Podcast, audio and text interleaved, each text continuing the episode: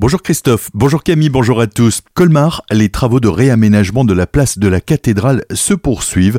Concomitamment, l'INRAP, l'Institut national de recherche archéologique préventive, mène de nouvelles fouilles. Des travaux qui ont entraîné de récentes découvertes. On écoute Boris Dottori, responsable d'opérations archéologiques de ces fouilles pour l'INRAP. Donc là, nous sommes euh, dans l'emprise de l'ancien cimetière qui se trouvait au nord-est de la collégiale Saint-Martin, donc un cimetière qui euh, est créé à la fin du XIVe siècle et qui perdura jusqu'à la fin du XVIIIe siècle. On a mis au jour une, petite chapelle de, ce cimetière, donc, dont l'emplacement n'était pas connu. Donc c'est une découverte très intéressante et qui se surimpose à d'autres découvertes qu'on a fait euh, dans les environs de ce cimetière, notamment euh, plusieurs centaines de sépultures. Donc autant d'informations qui vont alimenter un peu notre connaissance des environs de la collégiale Saint-Martin. Même si les colmariens sont captivés par ces fouilles archéologiques, les commerçants de la place de la cathédrale font grise mine. Eric Stroman, le maire de Colmar, tente de rester optimiste. Les commerçants, bien sûr, ont été associés à la programmation des travaux. On a décalé le démarrage des travaux, notamment à cause de la période des, soldes. Mais on ne fait pas d'omelette sans casser deux. Bien entendu, ça crée une gêne euh, pour les commerçants, pour les riverains.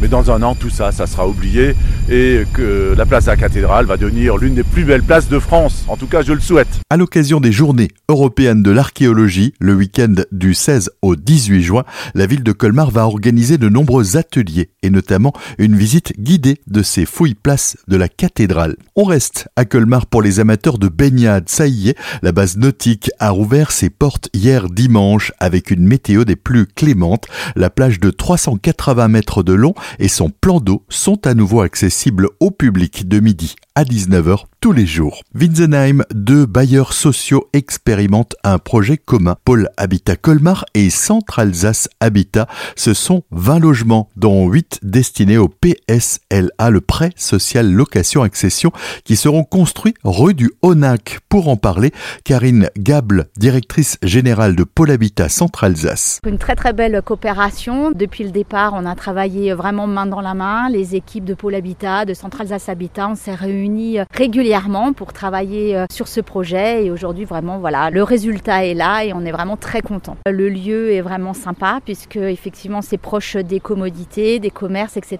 et en même temps euh, pouvoir bénéficier d'un quartier calme. C'est un projet mixte, c'est-à-dire qui permet de proposer et du locatif et de l'accession sociale. Pour nous c'est important parce que ça rentre pleinement dans le, parcours résidentiel de, nos locataires, c'est-à-dire qu'un jour ils rentrent locataires dans notre et aujourd'hui on est en mesure de leur proposer euh, un logement à acheter et ainsi devenir propriétaire. Les travaux ont débuté en début d'année et se termineront, sauf imprévu, au premier trimestre 2025. Amateurs de pizza, aujourd'hui se tient le trophée du Grand Est qui va décerner le prix de la meilleure pizza. Cette épreuve compte pour la qualification pour la Coupe de France. Les 47 compétiteurs inscrits se sont donné rendez-vous toute la journée à la pizzeria Le Calabret de Célesta et c'est ouvert au public sous le regard expert d'un jury de professionnels. Week-end très animé à Sainte-Marie-aux-Mines. Une voiture a heurté le mur d'une maison rue Saint-Louis à Sainte-Marie-aux-Mines hier peu avant 3h30 du matin. Malgré une importante fuite d'huile à son véhicule, le conducteur a poursuivi sa route pour s'immobiliser un petit peu plus loin rue du Stade à Sainte-Croix-aux-Mines. Les gendarmes et les sapeurs-pompiers sont intervenus. L'automobiliste âgé de 60 ans circulait totalement ivre. Son permis lui a été retiré sur le champ un peu plus tard, peu après 5 heures du matin, toujours à Sainte-Marie-aux-Mines, une voiture a été incendiée rue Wilson. Elle a été complètement détruite, le feu endommageant un second véhicule ainsi qu'un lampadaire. Ce week-end, une nouvelle activité proposée par la station de ski du Schnepf a été dévoilée. Le tubing, c'est une activité de plein air qui consiste à enfourcher une grosse bouée équipée de poignées pour évoluer sur la neige ou sur un sol artificiel. L'ouverture est prévue prochainement et c'est le public qui sera amené à choisir le nom de cette nouvelle attraction grâce à un jeu concours. On termine avec du foot. Résultat mitigé pour le Racing Club de Strasbourg qui s'était déplacé ce week-end à 3 et qui revient avec un seul point et une égalisation un but partout insuffisant pour l'heure pour garantir le maintien en D1 pour la saison prochaine. Le Racing Club de Strasbourg est à la 15e place à 6 points du premier relégable.